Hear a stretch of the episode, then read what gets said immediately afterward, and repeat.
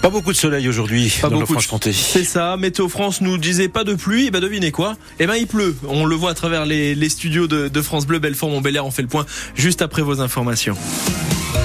Une star de l'humour est annoncée pour l'inauguration de Pays de Montbéliard, capitale, capitale française de la culture. Ce sera le 16 mars sur le parvis de l'Axone à Montbéliard. Et la star en question, c'est Jamel Debbouze. L'annonce était faite hier par les organisateurs qui ont présenté la liste presque complète hein, des événements culturels et musicaux qui auront lieu jusqu'à la fin de l'année. Et tout le monde devrait y trouver son compte, Alexandre Lepère.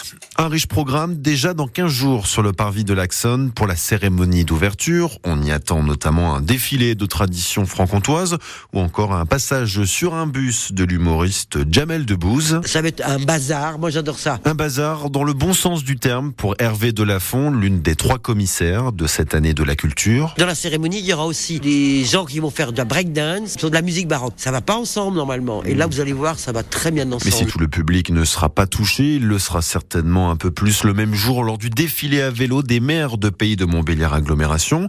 Un moment fort pour le président de PMA, Charles Demouge. On va traverser la ville de Montbéliard avec les noms de chaque commune, puisque chaque commune va être représentée. La prestation, elle est comme une présentation des Jeux Olympiques. Au-delà de la mi-mars, un festival gratuit de musique est annoncé le 27 juin sur le site Japi d'Audincourt, sous la co-gestion de Mathieu Spiegel, un témoin de diversité pour le directeur du Moloco. Effectivement, il y a une montée en puissance sur la programmation. On va irriguer tout le territoire avec plein de propositions différentes en lien avec des associations. La programmation du prochain euh, trimestre arrive et elle va être euh, sacrément dense. Les organisateurs de cette année de la culture espèrent dépasser le cap des 300 événements dans le pays de Montbéliard d'ici le 31 décembre. Et le programme de pays de Montbéliard, capitale française de la culture, est à retrouver sur francebleu.fr et sur votre application ici. La colère du monde agricole ne retombe pas. Depuis ce matin, la coordination rurale mène une action coup de poing à proximité de l'axe de Triomphe, de l'Arc de Triomphe à Paris.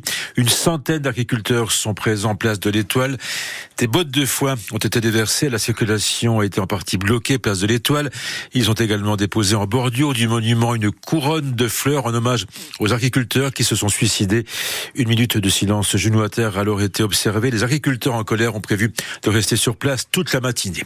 Autre manifestation, celle des salariés des magasins But à Sévenant à côté de Belfort à partir de 9h et un mouvement national pour protester contre les propositions jugées très insuffisantes de la direction lors des deux premières réunions de négociation sur les salaires. Une nouvelle réunion doit se tenir aujourd'hui au siège de l'entreprise en Seine-et-Marne. Le procès de l'attentat du marché de Noël de Strasbourg en décembre 2018 s'est ouvert hier à Paris. Dans le box des accusés de la Cour d'assises spéciale de Paris, quatre hommes soupçonnés d'avoir aidé le terroriste shérif Shekat à trouver une arme. Cet attentat avait fait cinq morts et onze blessés.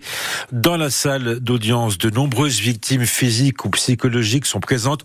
Parmi elles, Clarisse Ishrak Marzouk, elle était responsable de la sécurité du magasin Auchan devant lequel le terroriste a tué et blessé plusieurs passants. Elle raconte.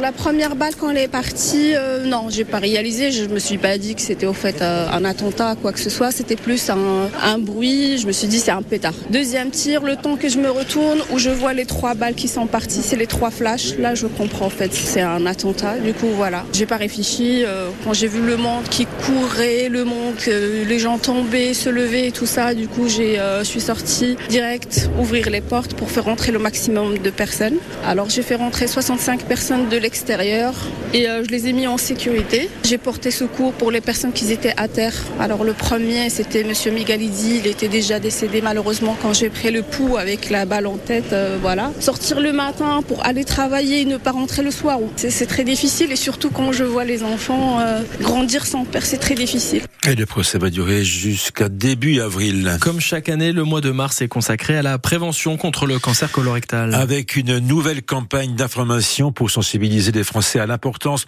du dépistage de ce cancer qui touche chaque année en France plus de 47 000 personnes à l'origine de 17 000 décès.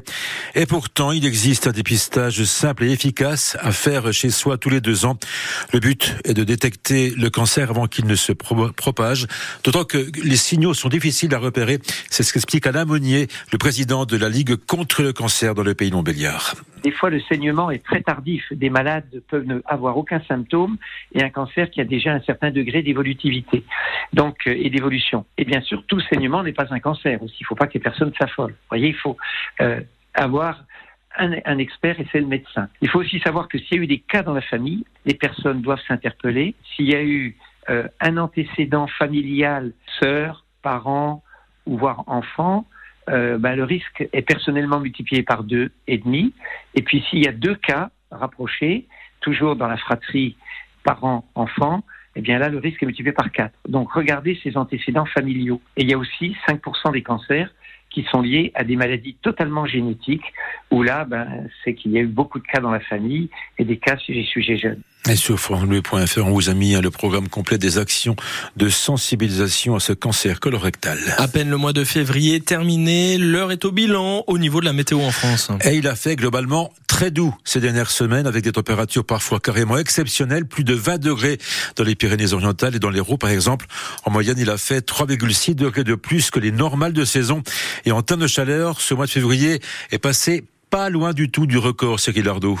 Avec 3,6 degrés en moyenne au-dessus des normales saisonnières, le mois de février a été en France le deuxième plus chaud de l'histoire, juste derrière février 90 et c'est 4 degrés au-dessus des normales. Signe du réchauffement climatique, les indicateurs inquiétants s'enchaînent.